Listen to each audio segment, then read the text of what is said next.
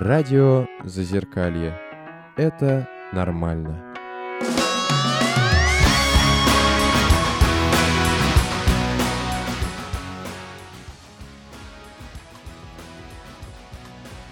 Всем привет! А мы начинаем наш эфир, и сегодня у нас а, тема, посвященная скоморохам. Тема звучит как «Скоморожья традиция в России». И у нас в гостях а, Виталий Морозов по прозвищу Тиль, а, русский скоморох. И мы сегодня вообще поговорим о том, что это такое, кто этим занимается, немножко свяжем это с Масленицей, и, в общем, будет много-много всего интересного. Сейчас я представлю людей, которые у нас участвуют в эфире. Это Наташа. Добрый день. Это Ольга, сегодня я вас представлю. Добрый день. А, Миша Ларсов. Здравствуйте. Лена. Всем привет.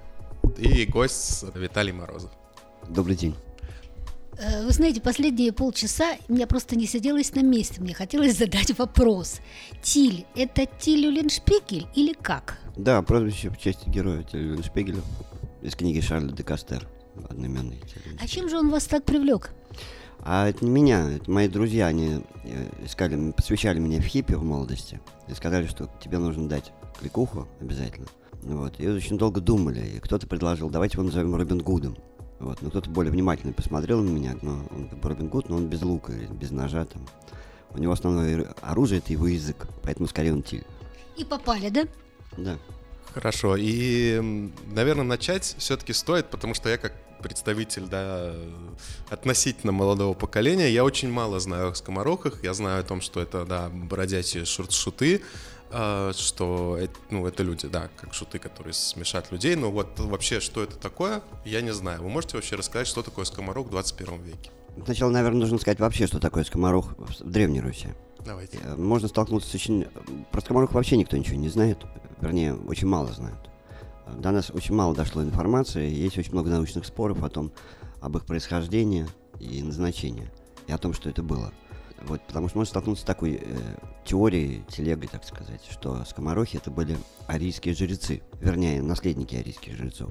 Что э, Гиперборея, древняя цивилизация, которая была вот времен, когда была Атлантида, была, по этой же легенде, была Гиперборея, там, где сейчас Северный полюс, и она стала деградировать, ну, была на грани упадка, и ее жрецы, чтобы сохранить ее религию, ее знания, упрятали сакральные знания в народных играх и профанной форме. И породили такой клан, касту, такое сословие ск- скоморохов.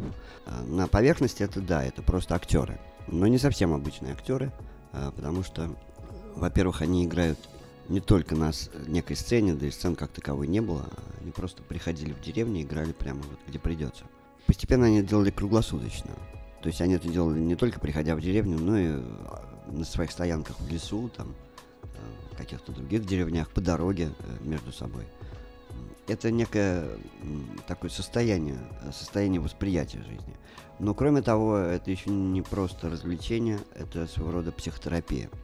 А, То есть комарухи, они как бы психотерапевты.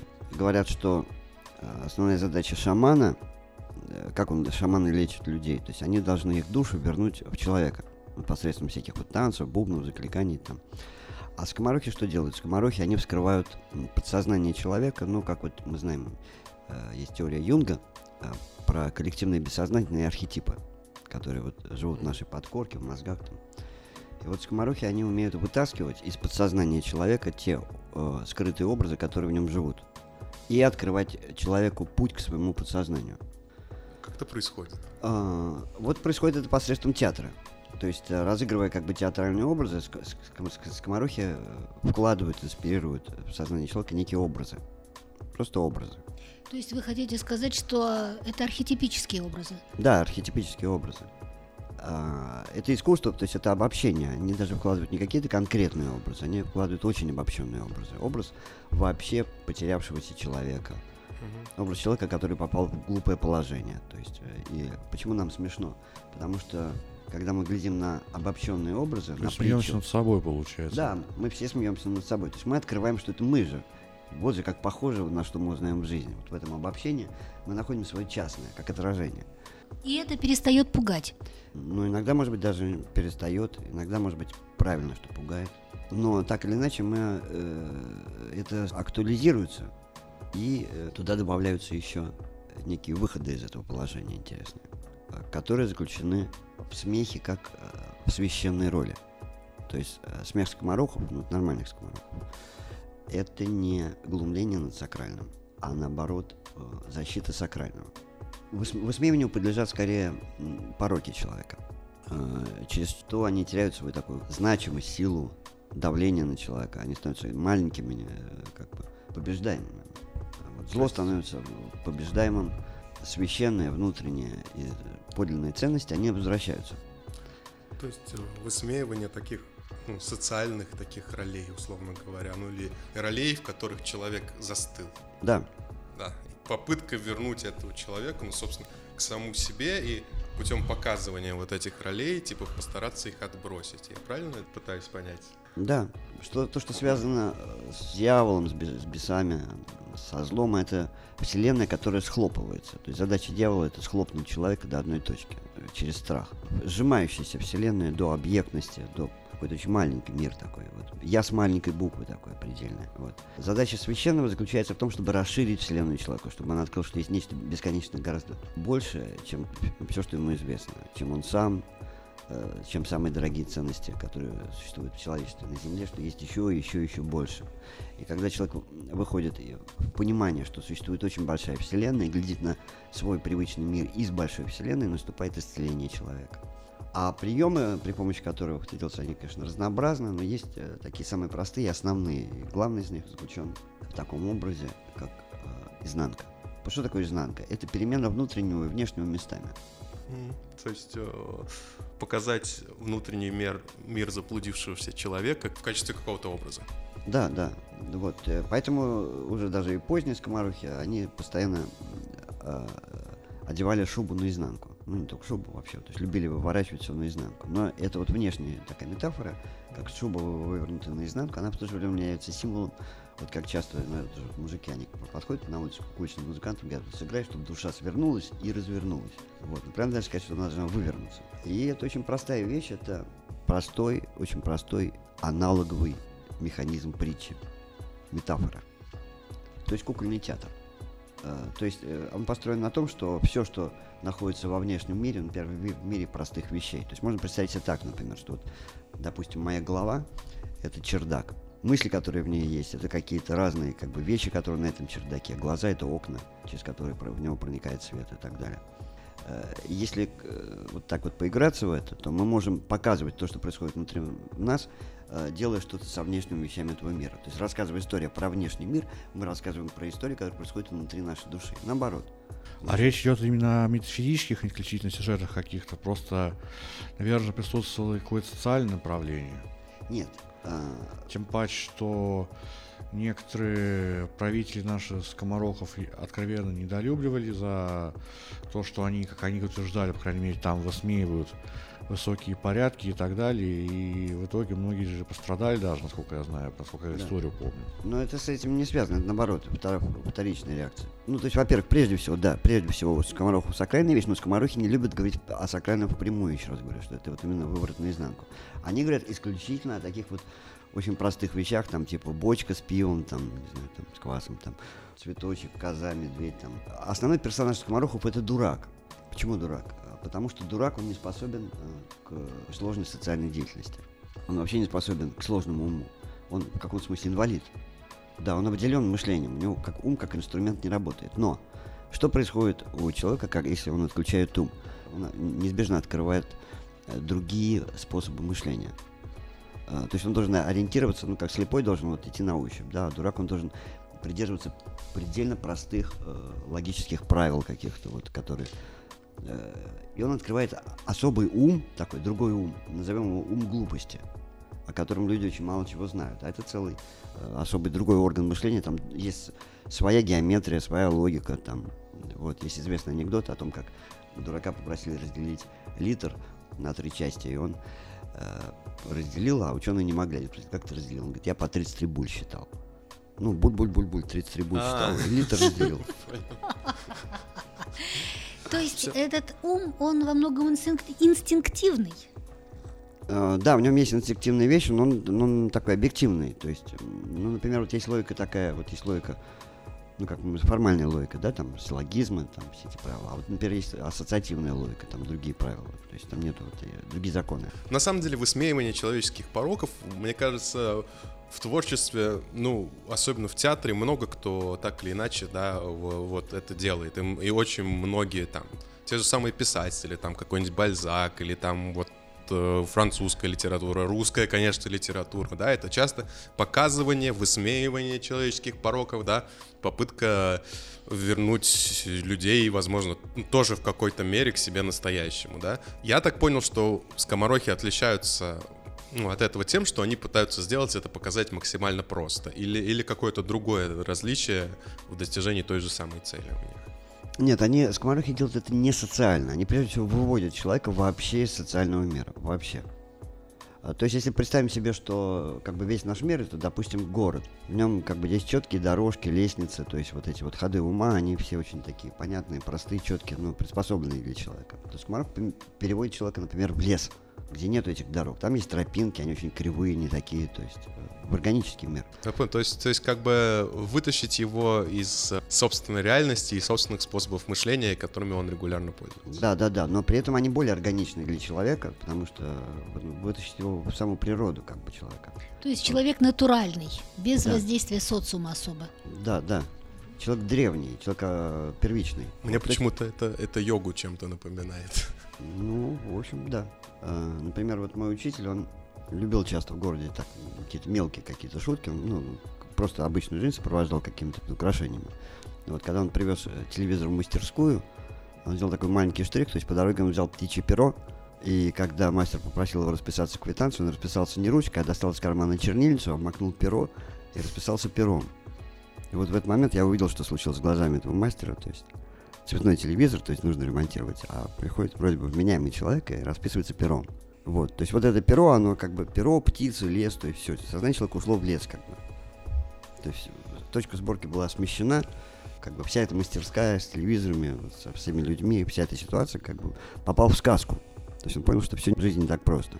Тоже вот такие вот маленькие штрихи. Да, ну и еще можно сказать, что скоморохи еще отличаются тем, что они это, это все тоже скоморожество, да, вот анекдоты, комики на сцене, это элементы. А скоморохи это делают как бы более, что ли, целенаправленно, профессионально, более, что ли, массированно и постоянно. Более глубоко, то есть в этом смысле отличаются. Не на сцене, наверное, а просто живут этим уже, как бы погружаются сами. Да, особая вещь, что они как бы э, в силу того, что они сами этим живут, они могут это как бы делать. Э, Вот мой учитель, он, э, он вообще не, очень не любил играть, вообще что-то демонстрировать. Вот. Ну, просто постоянно так жил. Вот я с поезда к нему вхожу в квартиру, как бы, а он делает простой переворот. То есть он известную поговорку «самое страшное уже позади», он обнимает меня и говорит, ну, самое страшное уже впереди. На этой ноте мы уходим на небольшой перерыв. Мы поставим вам небольшую песню, и после небольшого перерыва снова вернемся к вам. Радио Зазеркалье. Сегодня там, а завтра здесь.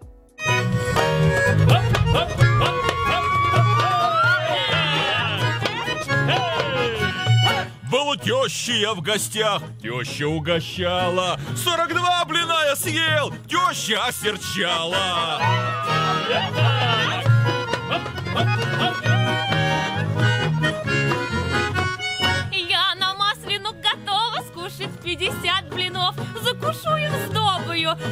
Похудеть попробую.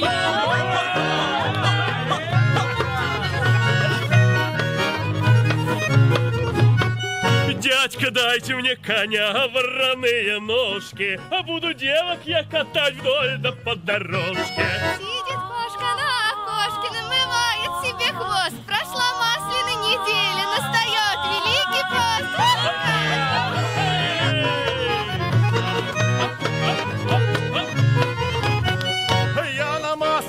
Масляну катался, 40 санок изломал. Ворона коня замучила, милашку покатал. Пятый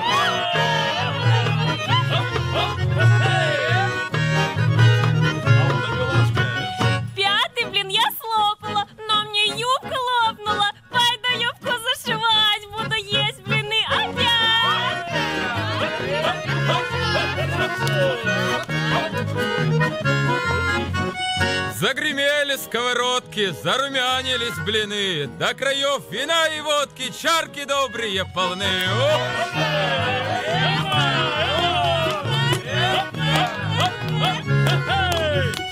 Широкая масленица, мы тобою хвалимся,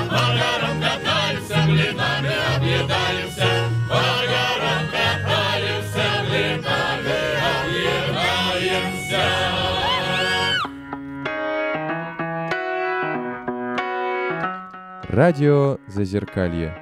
Уж лучше вы к нам.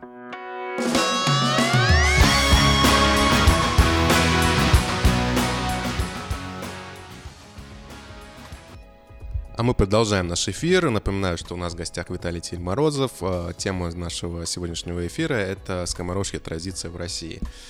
И на самом деле сейчас мне хочется задать вопрос, который у меня возник в прошлой части. И я вот думаю о том, что есть группы музыкальные, да, на концерте которых там происходит очищение, да, ну, я часто об этом слышу, и люди говорят, вот я вот носил, носил вот на себе груз какое-то время, и вот пришел на этот концерт, и меня вот как будто отпустило, да. Я пришел уже каким-то там, ну не то, что прям очищенным человеком, ну, что людям стало легче. И я, в принципе, могу понять, как это э, работает, да, то есть как бы, что они принимают все эти песни, им становится легче. Вот в вашей деятельности вот должен быть какой-то похожий эффект на людей или как-то по-другому все происходит? Эффект, э, может, не всегда такой, конечно. В реальности бывает, Ну, конечно. а бывает даже как бы такие провалы очень серьезные. Даже очень наоборот бывает.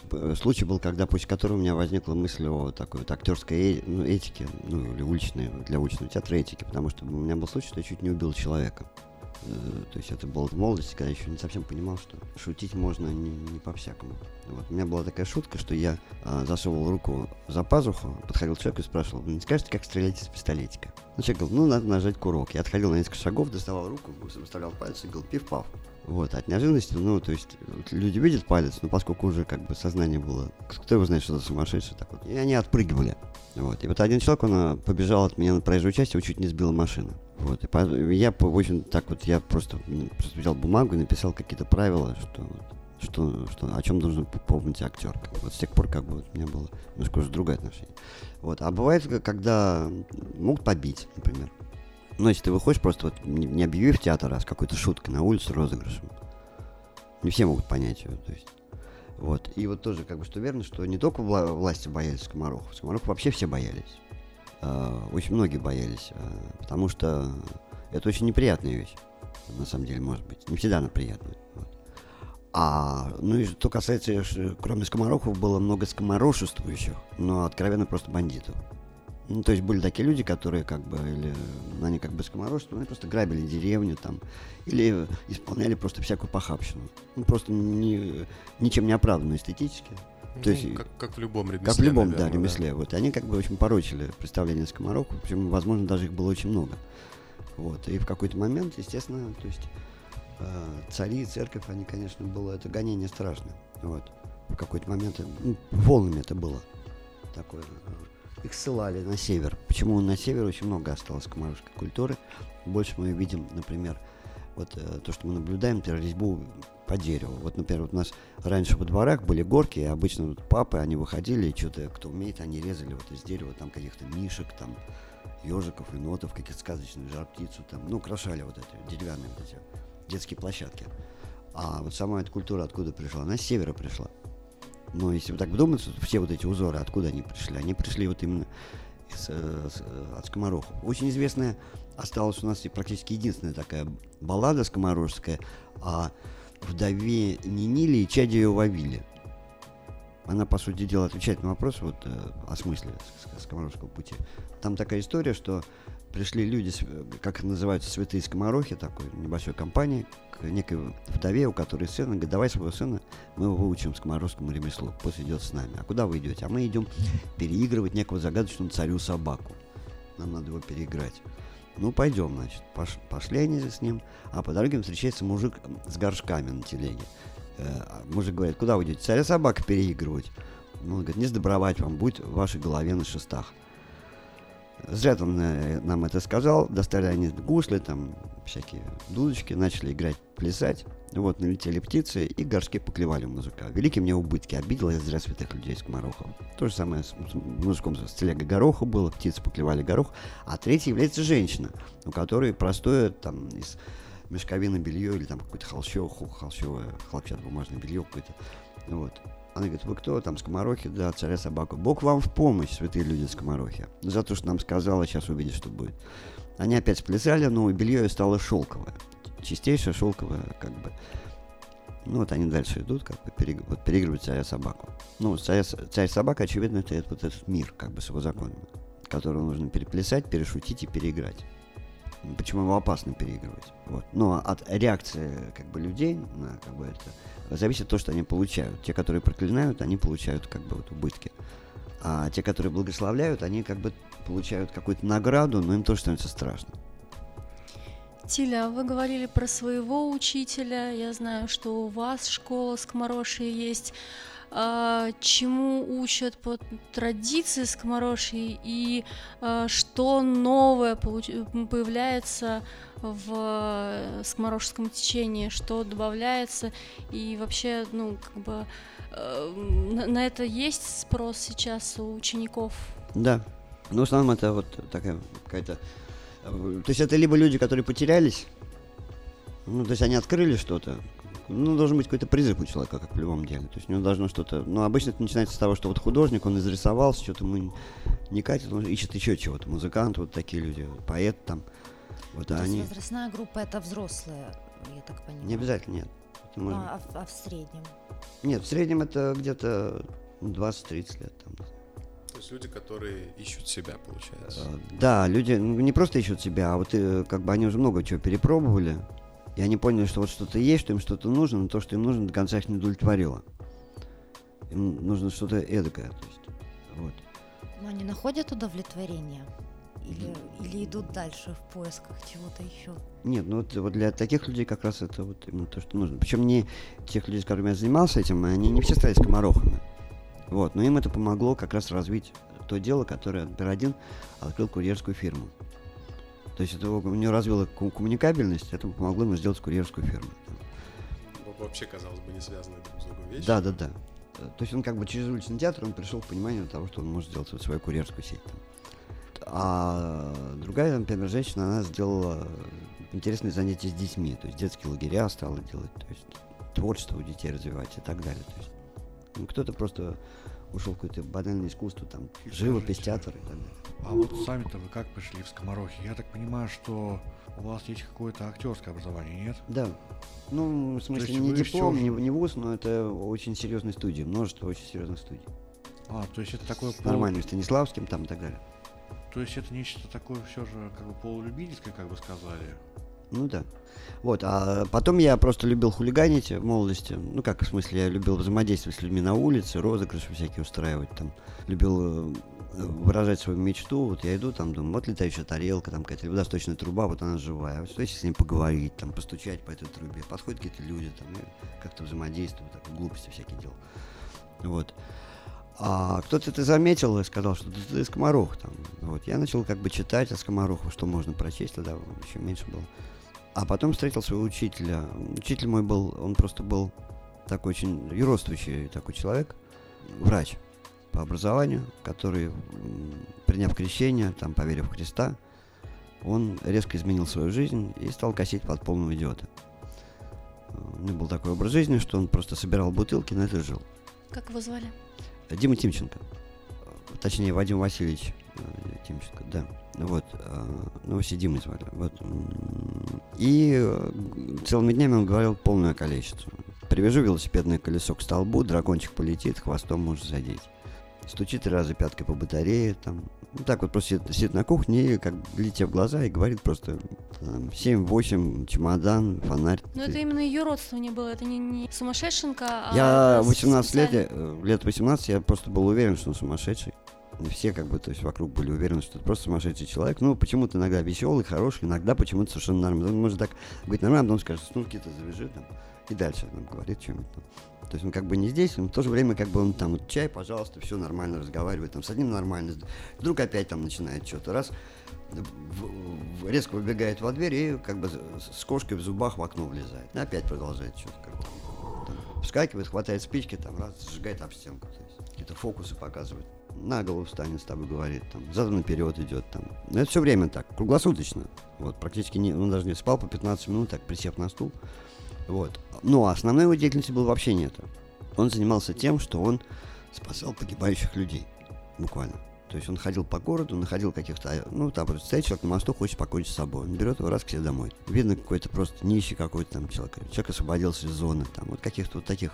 Выяснял людей. Человек на грани убийства, кого-то убить хочет. Там. Вот он его берет к себе домой. То есть вот у него такая коммуна была. Из каких-то бомжей, там, отчаявшейся интеллигенции, просто каких-то психопатов там, и так далее.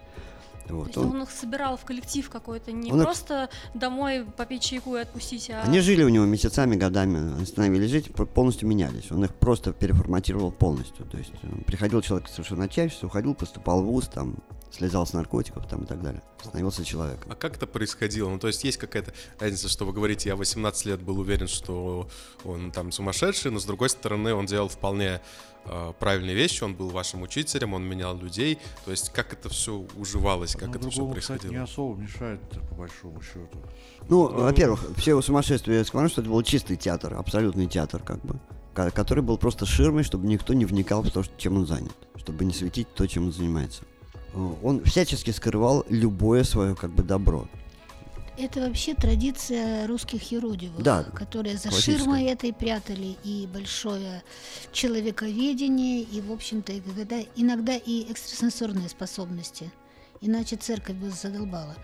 Да, вот. Но э, у Иродиева главной целью была какая? Иродиевы служили Богу, и как часть этого служения, как часть совершенствования человека, они отказывались от разума, как некое делание такое, делание.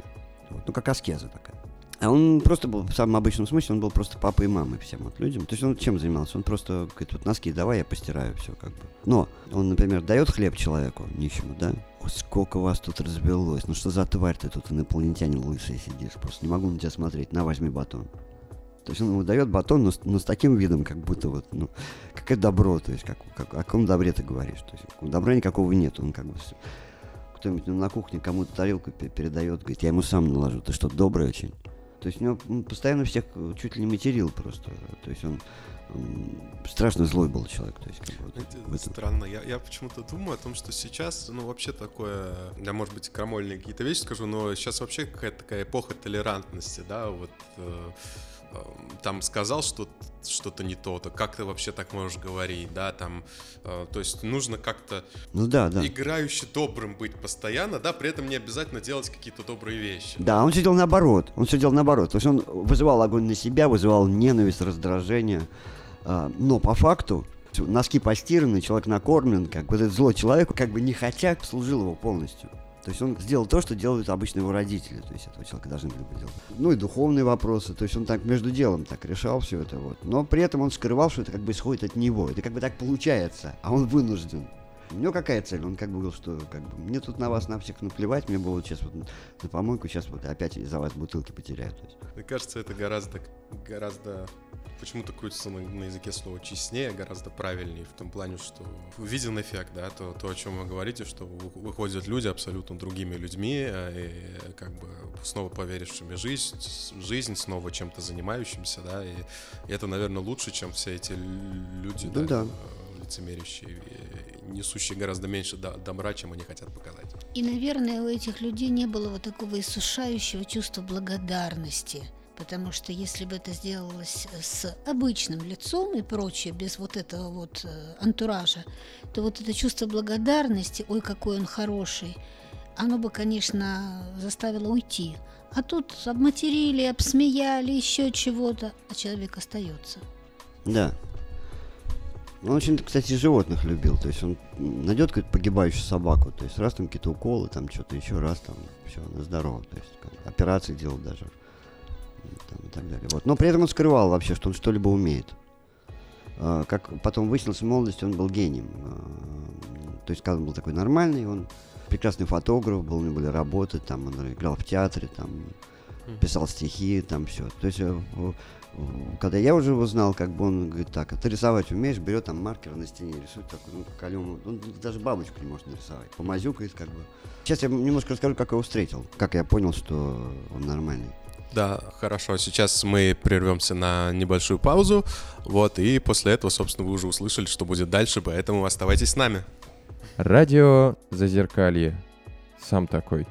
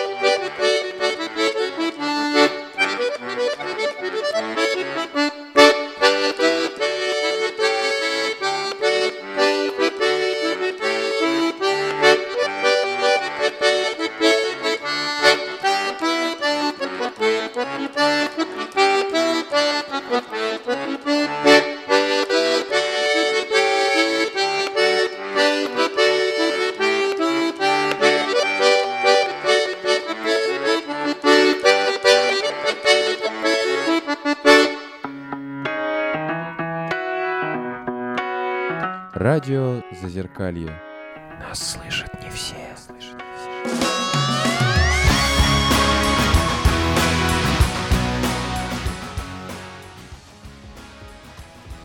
А мы продолжаем наш эфир. Напоминаю, что у нас э, в, го- в гостях Виталий Тельморозов, и тема у нас сегодня скоморожьи традиции в России. И вы хотели рассказать о том, как вы повстречали своего учителя. Да, ко мне подошел на улице человек и говорит, у тебя нет уч- учителя, который может научить сумасшествию. Я сразу вспомнил про него и думаю, надо к нему сводить этого человека. Повез его в Питер, а тот э, говорит, слушай, сейчас фестиваль, давай поехали со мной на фестиваль. Поехали мы на фестиваль, ну, такой был фестиваль «Радуга». Поехали мы на эту «Радугу», там поставили палатку, я подвел этого человека, говорю, вот это учитель. Он говорит, знаете, я еще учитель. Он говорит, он меня посмотрел, говорит, не хочешь товарищам дров помочь нарубить? Он говорит, нет, не хочу, вы не поняли, я еще не учитель рубки дров, я еще учителя пути. А ты что, заблудился? Вот тропинка-то. Ну так ничего не понял, тут пошел куда-то. А он после этого говорит, компьютер, что там компьютер понимает? 6 6, 36. А я как бы взял такой шест, который стоял такой, показал шест. Тот говорит, ну что, давай прогуляемся тогда. Куда пойдем? Я говорю, ну пойдем к источнику. Отлично, пойдем к источнику. Мы пошли к роднику. И он, когда мы пришли к роднику, он э, комичным образом вывернул куртку наизнанку, а потом взял э, воду из родника и крестообразно меня обрызгал этой водой. Потом разделся и сел на берег э, речки, речка там была. Вот. Я тоже сел рядом с ним на берег и стал смотреть на воду. И вдруг я понял, что я могу слышать его мысли. Я отчетливо услышал голос, который сказал, отойдешь на шаг, не спасешься. После этого он поймал комара на лету и сказал, вот у него кишочки где. Отпустил комара. Я снял с себя фенечку, положил ее в воду и мысленно произнес испанское стихотворение. Да сотворим им имена, нам недолгая жизнь дана. А, Потом мы встали, я обратился к нему, и тут до меня дошло, что вот я понял, что этот человек, что я его знаю не 18 лет, что я его знаю 3000 лет. То есть я вдруг понял, что я, что этот человек из какой-то очень глубокой древности, что я его всегда знал. И что это совсем не такой человек, которого я ну, до этого момента думал, что это он. В эту, в эту секунду. Я ему говорю, Вадим Васильевич, до этого я его называл на ты, Дима. Тут я ему говорю, Вадим Васильевич, помогите мне подняться. Ну, имею в виду, э, стать человеком. Вот. Он тут же упал в грязь. Так что мне пришлось подать ему руку.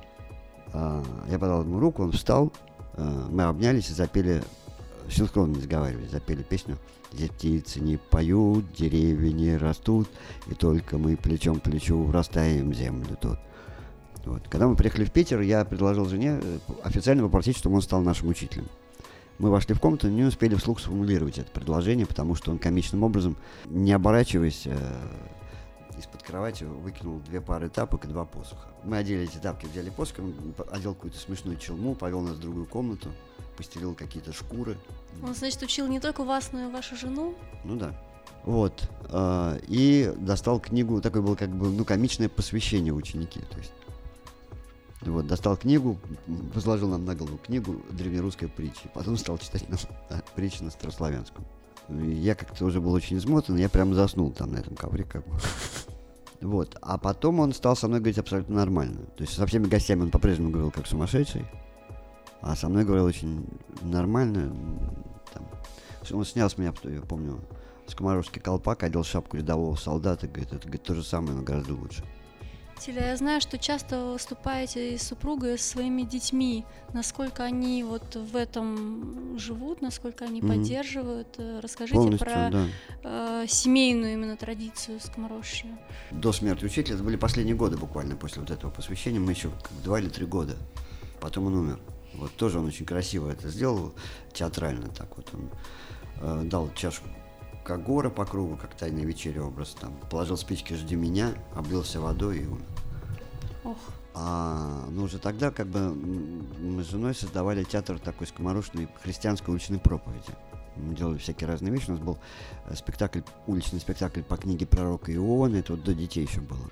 Вот. У нас была мечта о том, чтобы купить лошадь, телегу и стать настоящим таким прям бродячим балаганом цирком. То есть, ну, какие костюмы, соответственно, пошили. То есть у меня был всевозможного там разных рангов. Там, по рангам были колпаки с бубенчиками, с одним бубенчиком, с 12 бубенчиками. там. С 12 даже? Да. А они, кстати, развивают внимание очень. Когда ходишь с этим колпаком, тебе тут все время звенит, у тебя развивается очень хорошее внимание к пространству. Не очень понятно, какой звук откуда идет. И вот, когда родились дети, мы приняли решение, чтобы они жили в таком... Ну, Балагана в буквальном смысле не получилось, в смысле телегу у нас так и не было. Попозже появилась машина, но до машины просто... Мы постоянно просто ходили с рюкзаками куда-нибудь. И мы решили, во-первых, что мы, во-первых, будем с детьми все время, никаких детских садов, вот, а во-вторых, тот образ, в котором мы живем, они как бы в нем и будут жить. Ну, ребенок столер, он в столярне живет, ребенок писатель, он видит, что... А если он вдруг захочет чем-нибудь другим заниматься? Вырастет, разберется. Выбора нету. То есть, как бы, то есть, пока он маленький, он должен проходить под мастерем то, чем мы заняты. И это было, конечно, такое смелое решение, причем, ну, еще наши родственники, в смысле мамы, бабушки детей, то есть они были вообще в шоке. То есть, папа, почему вы делаете из них сумасшедших, там, не позволим. Ну, понятно, да. Ну, в смысле, понятно, э, это... Первое, что я с ними делал, то есть я как мим, я с ними э, использовал тело как для бесед, до того, как они говорили. То есть первое, что начинал делать с младенцами, я их тянул за ручку вверх, говорил вверх, потом пускал, говорил вниз, там вверх, тут вниз. Вот. э, Говорил это при помощи жестов. Вот. э, И это как бы дети не говорят, но они очень хорошо понимают жесты. И до того, как они вообще еще даже сидеть еще не могут, то есть уже через тактильное прикосновение, через держ- держать ручку, то есть через вот эти вещи можно передавать информацию.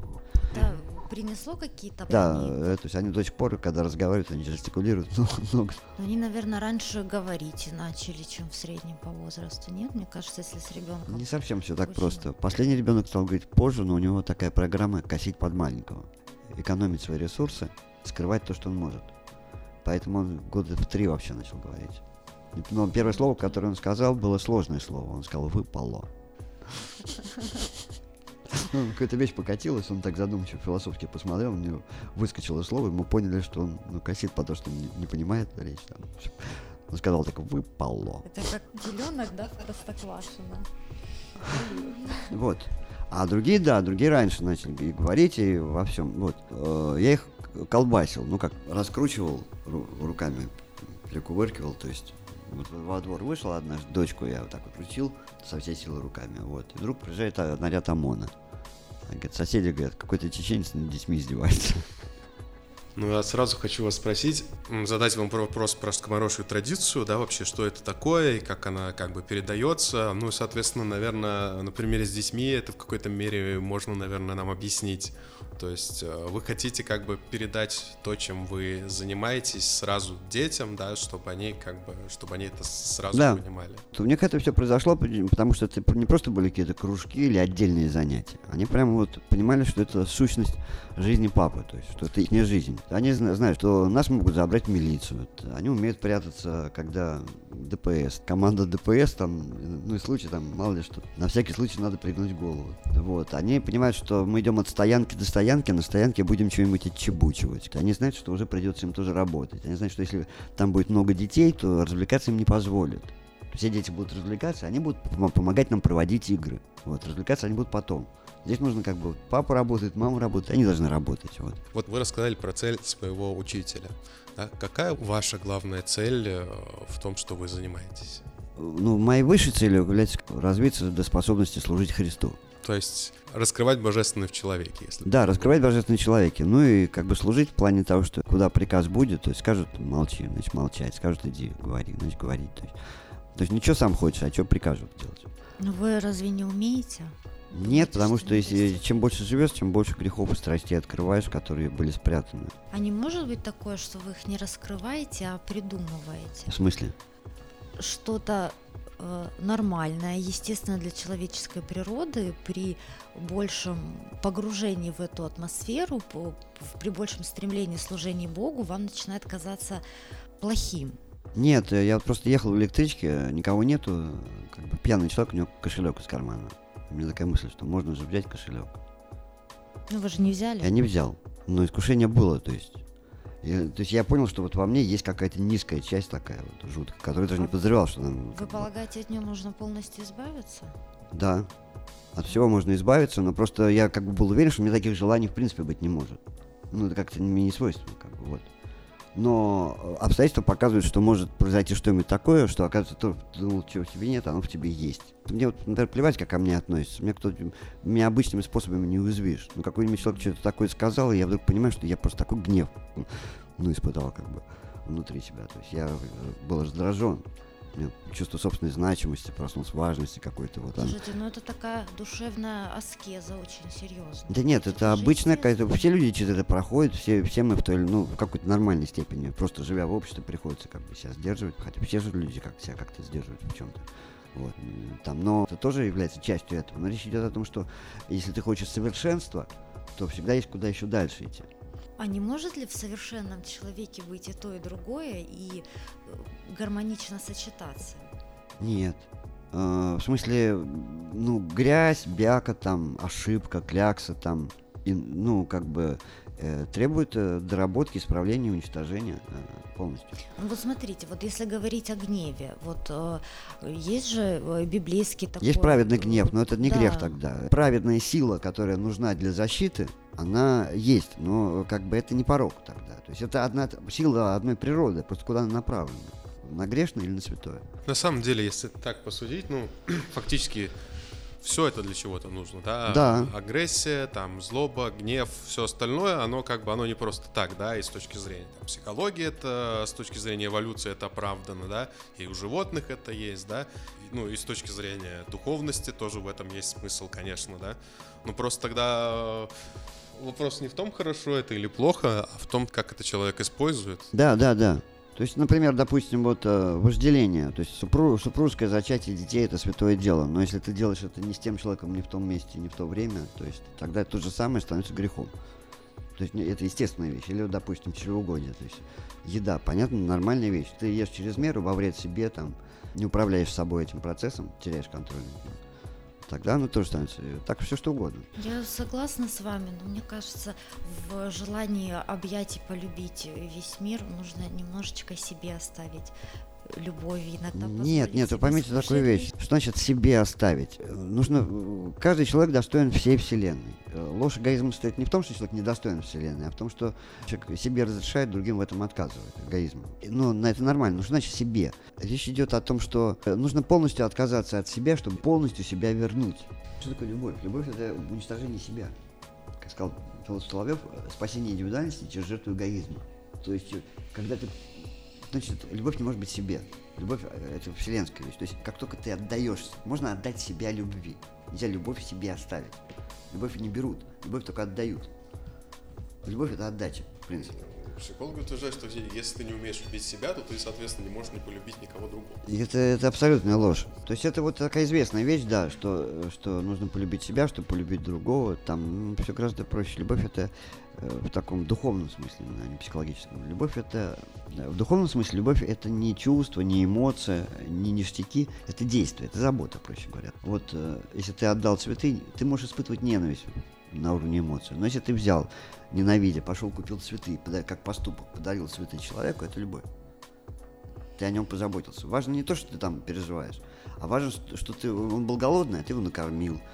Он, он как бы хотел, чтобы его кто-то послушал, а ты его выслушал вместо того, чтобы ты ему подарил цветы вот эти. Как бы. Ты делаешь вот эти действия.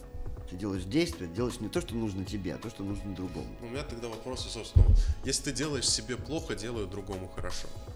Это любовь или это издевательство? Это любовь. А если тебе от этого становится все хуже и хуже? Ну, тогда выбирай, как бы, э, ну, почему ты это делаешь. То есть, э, если ты способен, э, если ты способен двигаться в сторону хуже себе, но делая другому, ты, тебе станет обязательно хорошо в результате. Очень хорошо. То есть, если ты делаешь другому хорошо, тебе будет, как бы тебе не было плохо, ты испытаешь... То есть, люди, которые э, входят во вкус э, при- приносить счастье другим, они испытывают настолько потом сильные ну, обратка приходит, настолько, это на такое счастье, как бы делать счастье другим, что если у тебя при этом болит зуб, там, э, короче, короче, люди готовы просто умереть, но отдать другому, потому что настолько это приятно. Потому что все неприятности, какие у нас есть, они не идут ни в какое сравнение с тем реальным счастьем, которое происходит, как ты реально приносишь. Не ощущение, когда ты гонишься не за ощущением, а за изменением реальности. Не ощущением, что ты вот крутой, что он тебя любит, я его люблю, у нас такое ощущение, что вот у нас любовь. Ощущение, что это ерунда. Ощущение может быть, может не быть, оно приходит и уходит, такая просто погода. А вот когда ты реально спас человека от смерти, то есть вот он стоял на краю пропасти, а ты его вытащил. Как, как, там, когда ты отдал все состояние, но спас его там от долговой ямы. Там, почему-то. А если ты не можешь его вытащить? Если ты не можешь вытащить, ты можешь засвидетельствовать э, свою крайнюю молитву, крайнее желание, свой вопль, крик, там, не знаю, что хочешь, что ты хочешь это сделать. Достаточно хотя бы, чтобы ты хотел это сделать. Я не могу, вот, вот, не могу, а, вот я хочу отдать, у меня вот рука не отрывается, но я, вот, я хочу вот туда, тебе. Как. Когда ты вот это хочешь, это сделал этот выбор, когда ты осознал, что это ценность для тебя, что стало для тебя ценностью. Как только твое сердце сказало, что да, для меня это высшая ценность, я очень х- хотел бы, чтобы так было, то это уже тоже факт. То есть, когда, когда мы говорим, что вот это, это же, э, ну, грех, он говорит, это же для тебя, ну, на, на самом деле, вообще против тебя, вот цель убить тебя вообще, то есть нарушить э, тебя, испортить. Но он тебе как представляется чем-то таким полезным, интересным, в обертке такой красивой.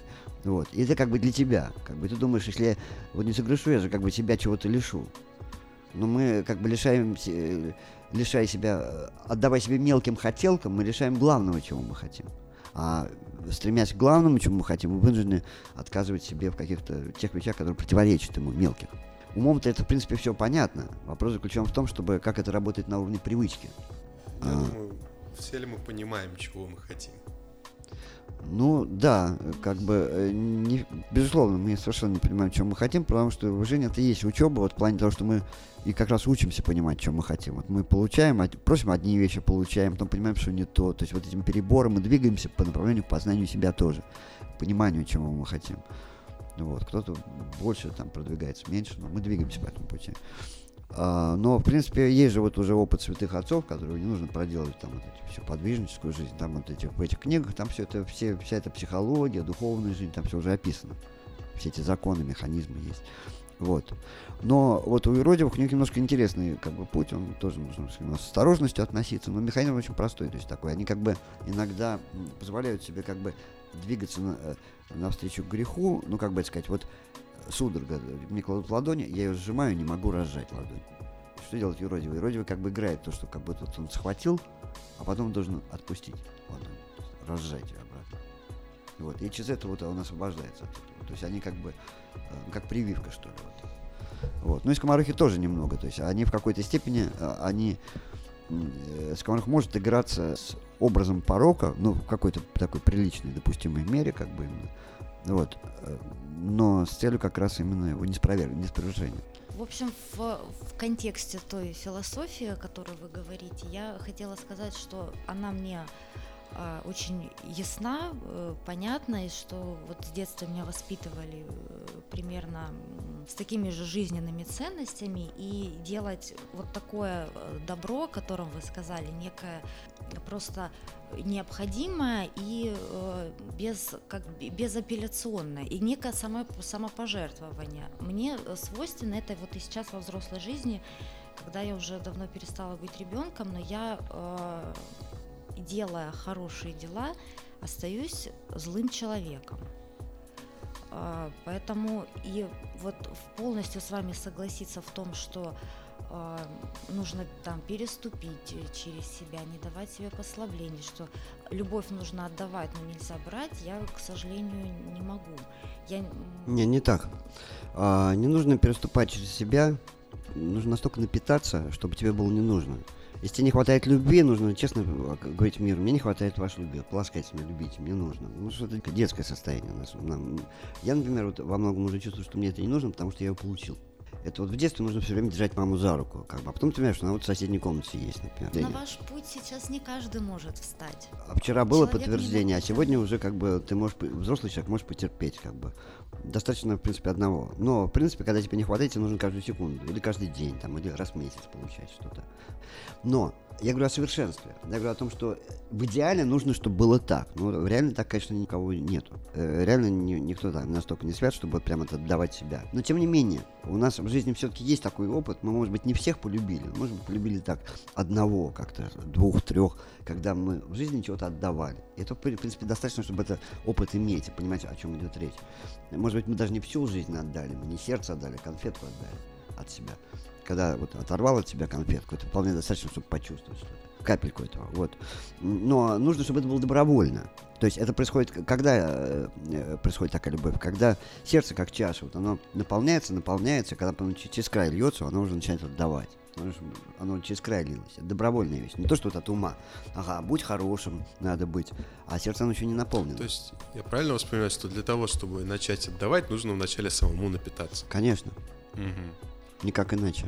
Ну, у меня закономерный вопрос, на который вряд ли я получу ответ. Как это сделать? Ну, вообще, э, механизм очень простой, как бы, как ни странно. То есть, э, главное, это вообще нужно себя сдерживать нужно не по отношению вот к тому, что нужно делать, а вот к тому, чтобы учиться. То есть, нужно послушание. Самое неприятное человеку, причем послушание это ужасно неприятная вещь. Тебе вроде бы ничего такого не говорят, ты сам хотел это сделать. Папа, ну зачем ты сказал помыть посуду? Я хотел помыть посуду, а тут ты говоришь помыть посуду. Сразу расхотелось. То есть, то есть как бы, как, когда нам кто-то говорит, что вот э, есть э, там 10 дорог, а ты вот иди, потому кого тебе сказали. Не ты выбрал, а тебе сказали. Вот, но нужно уметь, э, как бы, если ты хочешь э, куда-то пройти, нужно не выпендриваться, а просто идти в любой сфере, как бы, есть вот четкие указания. Инструкция, мастер, там какой-то инструктор. Просто делать тупо, делать, что говорят, и все. То есть погулял, как Буратино, там, пошел в театр, ну, хочешь вернуться в школу, тупо делай, как бы. Возвращайся на путь послушания. Это такой самый нормальный путь. Но он не единственный. Хочешь попробовать сам, обожгись, потрогай горячий утюг, там, нарушь э, закон, посиди в тюрьме, попробуй по-разному. То есть все равно придешь к тому же самому, только длиннее путь. Может быть, даже будет м, кажется, что приятнее, как бы вот. Но никак иначе. Каждого из нас все равно, то есть э, никак не обманешь, как бы своя судьба, своя дорога, свои уроки. Пока вообще не пройдешь, и ничего не получишь. То есть ты можешь отложить, насколько хочешь, соответственно, позже получишь. Мне кажется, вот по поводу того, что как напитаться, важно открыться этому миру и принимать то, что он дает. Это не обязательно от людей, это от природы. То есть учиться видеть любовь, учиться принимать любовь. Это, ну, ласковый ручеек, это э, какие-то солнечные лучи, это улыбка прохожего, это, э, не знаю, котенка погладить. То есть э, у- учиться вот в мелочах, получать для этого открыться, и Я бы оно с тобой И даёт. просить, и просить, надо, а честно просить. Надо не бояться, честно просить, обязательно. То есть нужно честно говорить как бы об этом. Просто, просто так информировать. Ну, Вообще, Формировать желание.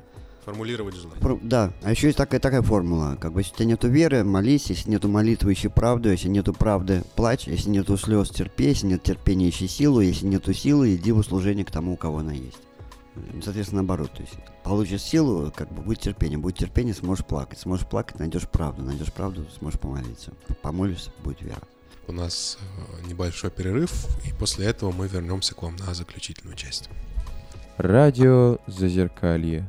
С ума сойти.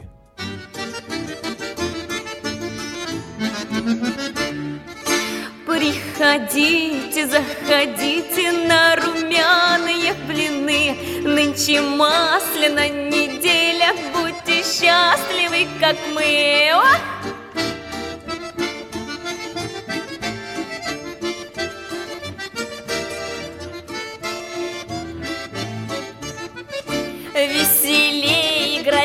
Гармошка, масленица, не грусти Приходи, весна скорее, зиму прочь от нас гони Ох! Ух!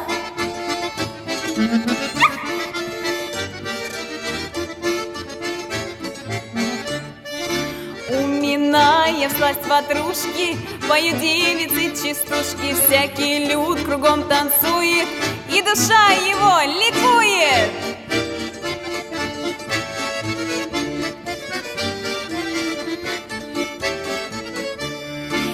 Если блинчик съесть вдвоем, губки наши встретятся, вместе долго проживем, пусть девчонки сердятся. Опа!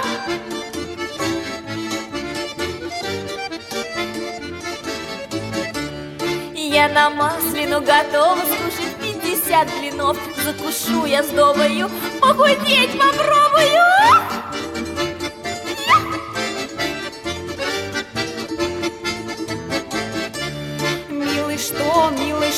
милый сердится на что? То ли люди что сказали, то ли сам заметил, что?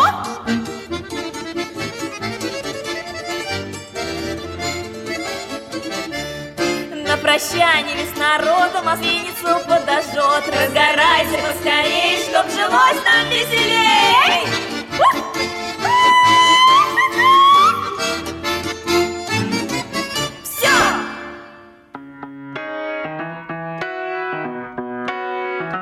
Радио Зазеркалье. Это нормально.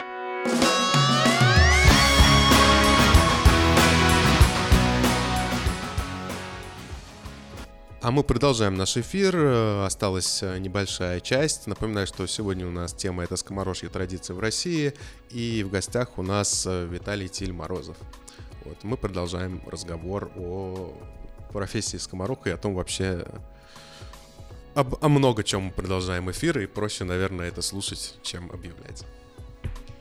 Тиль, расскажите, пожалуйста, а насколько вам помогает музыка достучаться до умов и душ людей, насколько она помогает в скоморошем деле вообще? Да, это очень важно, это очень много помогает, потому что она позволяет э, со вторым полушарием, то есть с правым установить связь, то есть образность, как язык. Как и все вот театральные языки, как и пантомима, ну, в особенности музыка очень много. Ну, и живопись, то есть цвет, например, цвет, цвет цвета, цвет костюма, цвета. Вы же играете на нескольких музыкальных инструментах. На многих, да, как и дети мои. То есть, вот, кстати, э, еще хотел ск- о традиции добавить, что такое традиция. Вот традиция, то есть это определенного рода такие правила, каноны есть. Например, наш учитель по русской жизни, русской культуре, он в основном занимался вышивками. А, Володя Дзен-Баптист такой был. Вот, и он э, объяснил такую вещь, ну, как все учителя фольклора тоже говорят, что есть т- три уровня. Первое — это повторять, тупо делай как мастер, повторяю, что делает предыдущее поколение. То есть вот вышивай так же, как узорное полотенце в точности. Бери те же ноты на балалайке. Там. А второе это сам так делать. А третье это импровизировать. А, Обязательно традиция раз- всем развивается, и в этом каноне, когда ты впитаешь этот канон, необходимо сочинять. То есть добавлять те мелодии, которых раньше не было. Это не просто повторение того, что было традицией. Традиция это постоянное обновление, но в духе того, что ты усвоил. Вот. Как лю- любая традиция, она имеет свой конечный вектор. Например, вот, допустим, суть русской традиции, такой христианской сути, очень простая. Это спасти человека в вечности, вернуть его в рай. Мы говорим при встрече «здравствуй», то есть э, «будь здоров, живи, будь жив». Мы рады, что ты жив. Как брат, я рад, что ты жив. Вот это суть. Все, все, все литература, вся живопись, наука русская, все, ее части. Ну, соответственно, поэтому и цель э, скоморохов фольклора тоже как бы в этом. Вот. Э, В отличие, допустим, вот в ан- в англоязычной культуре там другой немножко вектор. Там. Вектор победи. Главное. Победи конкурента. Разные музыкальные инструменты по-разному действуют на восприятие. Не-не-не-не-не. М, Играет роль музыка, а не, не столько инструмент. Прежде всего музыка. То есть э, инструмент не играет роль. Можно играть на булавке, на столе, так пим, С пим. настрои- настроение человека, в первую очередь. Настрой человека и то, как он может это передать через Да, инструмент. да, да. Вот. А техника звука, она, звук это как рисунок, рисует частотами, это математика даже. То есть, вот. Я могу даже проиллюстрировать это. Вот. И вот говоря о скоморожской традиции, есть у нас древняя традиция, но она практически такая, ее актуальность как э, сути того, что она делает, она такая неизменна, она такая же, как и в 21 веке. В 21 веке добавляется лишь много другая бытовая ре- с- б- социально-бытовая реальность другая, то есть как вот компьютеры, троллейбусы есть, как бы, и вот их нужно обыгрывать тоже. Я видел, вы в метро выступали, выступаете. Да, да. Там иногда люблю шутить, вот, да, просто на, на улице. Там. Ну, вот это, например, не русская песня, но она, я ее использовал в Масленице. Мы придумали, вот, э, была такая, я придумал Масленицу, как бы это осмыслить ее заново. То есть мы ее осмыслили, как вот, я придумал такой, э, как вот еще может министeriальное действие вытащить. Я подумал, выбивать ковер, вот что людям понятно. И я как бы вот э, подговорил друзей, то есть у нас было такое шествие, что мы несли ковер с этой с убивалкой. И вот у нас такое было.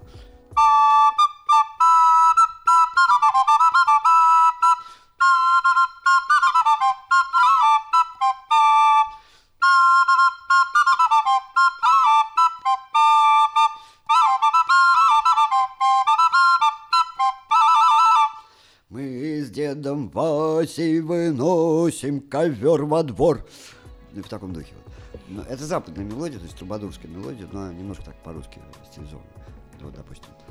Вот. А потом мы как бы начинаем выбивать ковер, рассказываем, народ, собирается народ, и мы им рассказываем, что вот грехи, это пыль этого ковра, вот все накопившееся за зиму, вот вся дрянь, которая у нас накопилась, что нужно хорошенько э, побить. Вот, потом. Но на самом деле я сейчас не буду глубоко копать, я просто хочу сказать, что на самом деле какие-то вещи, которые вы говорите, а, они во многом перекликаются, да, ну как сказать, с индуизмом, с буддизмом, э, что какие-то вещи, я ощущение, что, ну я сейчас всех не упомню, но вот ощущение, что я знал его там 3000 лет, что там отдавать себя. Ну, на самом деле их было больше, но...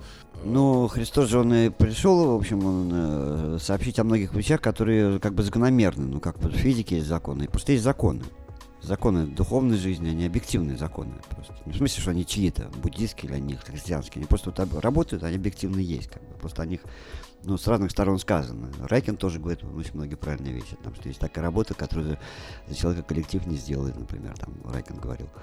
Вот, и естественно, что есть интерпретация то есть есть добро как таковое, благо там есть... А есть интерпретации в разных традициях. Да, да. да. Собственно, об этом я и спрашивал, и, и собственно, мне понятен ответ. В России, понятно, естественно, уже там последние тысячи лет, но все пропитано христианством. Мы никуда от него не можем уйти на, на очень глубоком уровне. Даже вот в советское время заходишь в булочную, там написано «хлеб всему голова». Коммунистический лозунг такой «хлеб всему голова». Ну, понятно, что там экономика, там хлеб но здесь дело не в этом, дело в том, что это перена... переначенное, что хлеб тело Христова. Вот, оно осталось, и в подсознании все равно осталось, и все равно советские люди, они как бы Бога отвергли, а, а в булочной все равно висит хлеб всему голова. Ну, да, это как-то невозможно уже, наверное, Россию в любом случае представить без этого, да, и ты едешь по России, как бы ты к религии не относился, то как бы ты едешь и понимаешь, что там через какое-то время ты в любом случае увидишь церковь и понимаешь, что как бы ты к этому не относился, как бы ты верил, не верил, но все равно вот вся Россия этим пропитана, и это действительно очень глубоко укоренилось глубоко, да. во всей нашей культуре. А что мне хотел сказать о Масленице? Что вот мне такая... Немного есть там о нем грани, но сегодня у меня такая мысль о том, что Масленица — это смерть. Смерть зимы? Э, вообще смерть. То есть наша смерть. То есть Масленица — это умирание это прощание перед смертью. То, То есть, есть, когда мы идем на праздник, мы фактически готовимся просто умереть. Это вот есть Пасха, воскресенье из мертвых, и мы стремимся туда. Это вот главный праздник. То есть мы стремимся уже победить смерть, уже умереть, а потом воскреснуть. Уже смерти больше не будет. И вот мы тогда обнимемся все и скажем, все это кончилось наконец. И вот наступила жизнь. Но перед этим мы должны вспомнить, перед, перед смертью мы хотим вспомнить, что когда мы умрем, мы как бы заснем, потом сейчас ночь, а потом будет утро, сейчас зима, потом будет тепло. Вот. И мы станем, должны стать людьми. Вот. Но это основание для радости. То, что после смерти будет Пасха. И поэтому мы хотим перестать ее бояться смерти, мы хотим пошалить. Нужно пошалить перед смертью. То есть это такой вот Э, это ну, практически мы как бы вот, вот, вот кажется, что мы сейчас просто прыгнем в костер и здесь все сгорим. Сжечь масленицу, шалить. Да, да. Вот. И преодолеть страх смерти? Преодолеть страх смерти, но не столько страх смерти преодолеть. Главное не в этом. Мы должны... Смысл в чем, что э, вот, да, вот опять вступает дело смеховая культура Руси. То есть мы должны вытащить э, весь наш вот порог, всю нашу страсть, и сказать, что целый год или, может быть, даже всю жизнь мы жили хрен знает как. Мы, мы разыгрываем вот на Масленице, как мы ужасно живем. Что, что есть человеческий мир в своем ужасном преломлении. Вот. То есть гнев, то есть вот стенка на стенку, то есть помутузиться, побить, там, друг друга, то есть поорать, как бы. Вот. Хочешь быть жадным, пожалуйста, вот тебе мешок там блинов набьешься, на, вот как бы, на, брат, вот я тебе отдаю все, давай жадность привези, моя жадность. Вот, вот наша жадность вот наша злоба, то есть вот эти маски вот эти тоже можно сделать, то есть там, можно их написать там на бумаге, там просто, неважно как. То есть мы должны вот старые вещи, вот эти чучела, вот эта солома, все, вот это вот, это все вот тру, рухлядь, которая внутри нас накопилась. Мы должны, мы все наружу достаем, показываем все вот это богатство, смеемся над ним. Вот, вот оно что было. Вот. Но для чего это нужно? Для того, чтобы когда вот кончится вся эта масленичная неделя, чтобы вот, вот чтобы нам все это надоело уже. Мы поняли, что вот оно есть, да, оно в принципе такое, но в принципе можно уже без него прожить. Можно наконец Выбросить поститься. очиститься. Да, выбросить, пора попаститься, пойти вот пост это смерть тоже как бы образ. Ну, то есть мы как бы тоже вот ложимся в гроб, сегодня еще пост до Пасхи. Нужно пройти через некое ничто. А вот сейчас вот последний, последний раз в жизни, вот как повешенному предлагают там последнюю сигаретку, там, вот, пожалуйста, на, вот, тебе нужно это сейчас. Вот. Мы прощаемся с этой жизнью. Посмотрев на все, мы выкидываем это, сжигаем. Да Зачем это нужно вообще все? И тогда мы открываем, что вместо этого есть. Брат, это ты вот как без всего этого. Я как бы, здраво, прости меня, что вот я так жил, что я тебя обижал там. И мы просим прощения друг у друга. Самый главный смысл вот здесь это засвидетельствовать нашу любовь. Вот, конечно, смысл масленицы. Ну, вот все таким образом. То есть мы должны вот все это серпантин, всю эту резную бумагу этого мира как бы продуть, там, раскидать, там, сжечь, там, для того, чтобы открыть, что есть мы вне этого всего. Ну, как любого праздника. Но здесь такой вот грань. У него такой подход нему, к этому же самому. И вот здесь самое главное, что вот это нужно для того, для чего это все нужно. Именно если смысл, то, что мы весело блины ели, как но мы не просим прощения, то смысла нету масленицы. Как бы оно там не было. Даже если грехи, ну избавились от грехов, а дальше что? Вот мы стали святыми, и что? И дальше что? А тут надо прости меня.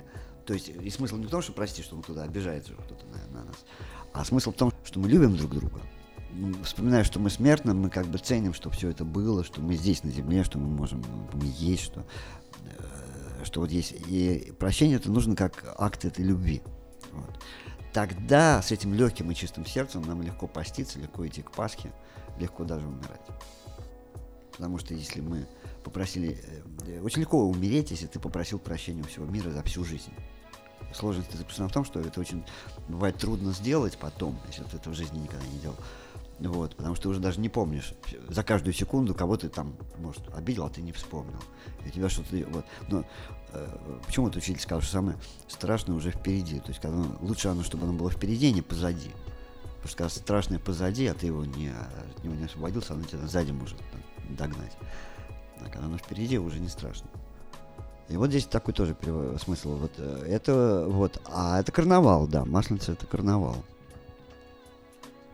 Вот. И вот тогда, исходя из этого драйва, вот из этого энергии, как бы возникают все ее как бы действия и шутки. Вот. Мне что-то хочется вот что-то все сказать, что когда я был ребенком, у меня как-то по-другому было. Для нас масленица было в школе. То есть мы не сжигали чучело, у нас там не было каких-то, да, вот всяких вот этих Ну да, да. историй. То есть просто готовили блины вот вместе с учителями, да, мы бегали, играли в снежки, они нас там, у каждого класса, конечно же, был свой стол, куда все одноклассники свою еду приносили, там всякие там печенье, там все остальное, блины, и мы собирались, и мы просто как бы ели вот эти блины, бегали по снегу, да, и нормально общались с учителями. Вот это вот ощущение близости, когда вот просто учитель не учитель, а просто как человек, который вместе с тобой стоит на улице, да, угощает тебя блинами, что-то тебе рассказывает, и вот как-то так. Поэтому тут для меня, наверное, масленица это какое-то ощущение какой-то вот близости, вот близости, которой, ну, на уроках вообще быть не может. Вот, э, Ну да, да. Это такая как бы... Вот она с этим и связана. Да, у нас сейчас нет такого глубокого понимания масленицы. Очень часто э, вообще дело сводится к э, простому пониманию, что это закличка весны и проводы зимы. Такой вот официальный повод. Но Ну здесь да, можно да, понимать, что вот зима, наверное, и есть эта смерть, с которой мы должны попрощаться, как бы смерть. Вот этот холодный, сжатый мир, и что вот есть это тепло. И тут э, как бы три части. Первое, что мы эту зиму провожаем, мы прощаемся со, все, со всей вот этой далекой жизнью. А Второе, что мы делаем нечто, э, чем мы эту весну закликаем. Но если мы там не сжигаем, там, ну, блины, допустим, да, то есть как бы вот есть теплые блины вот зимой поесть. Там. Вот мы вспоминаем, а что тепло-то оно есть, как бы мы делаем маленькую искорку такую, искорку. ну, это возвращение к жизни. так Да, возвращение к жизни, да, вот. Смысл любого праздника, он заключен в памяти того, что мы есть. Ну, в смысле, не просто сейчас есть, а мы вечно есть, мы в вечности есть. Вот. Но каждый праздник, он дает свою грань этому. День рождения мы есть через то, что вот родился этот человек, и мы все есть, потому что он родился. Вот. А в Масленицу э, здесь смысл в том, что вот э, должна уйти зима, прийти весна. А Для меня масленица это вот, ну да, проводы зимы, встречи весны, но очень тесно э, в образном представлении сплетается с Снегурочкой, причем как с руссконародной Снегурочкой, которая прыгает через костер и тает, так и со Снегурочкой пьесы Островского, где э, она просит э, любви у мамы весны и тает э, в объятиях э, от любви, то есть это праздник, который вот, ну, таяние снега, да, и, и ну, да, про любовь. Да. Вот. Ну и поэтому в Масленице еще очень сильно действует вот этот тоже механизм изнанки, шутки. Вот этой бли- близости. То, что вот в Масленице уже не важно, кто ты там, полицейский, поп, там, учитель, ребенок ли ты, это все равны, как народ возникает. Масленица как таковой возникает народ. Близость народа, который вот объединяет то, что у нас есть нечто большее, чем все вот эти вот наши дела. То есть мы ушли от всех наших дел, и весь мир, он уходит туда, вот в это чучело. Это все чучело. То есть как бы солома вся, это все дела там вот. А вот мы как бы можем теперь посмеяться над этим посмеяться, потому что мы становимся людьми, потому что есть любовь. Потихонечку у нас время подходит к концу. Наверное, я вначале попрощаются наши участники. Это Наташа.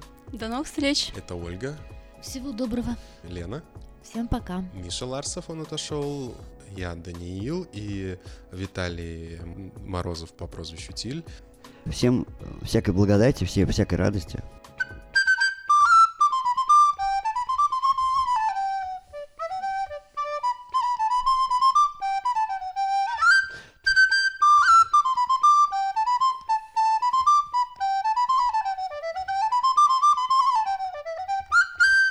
С вами было радио Зазеркалье. Всем пока.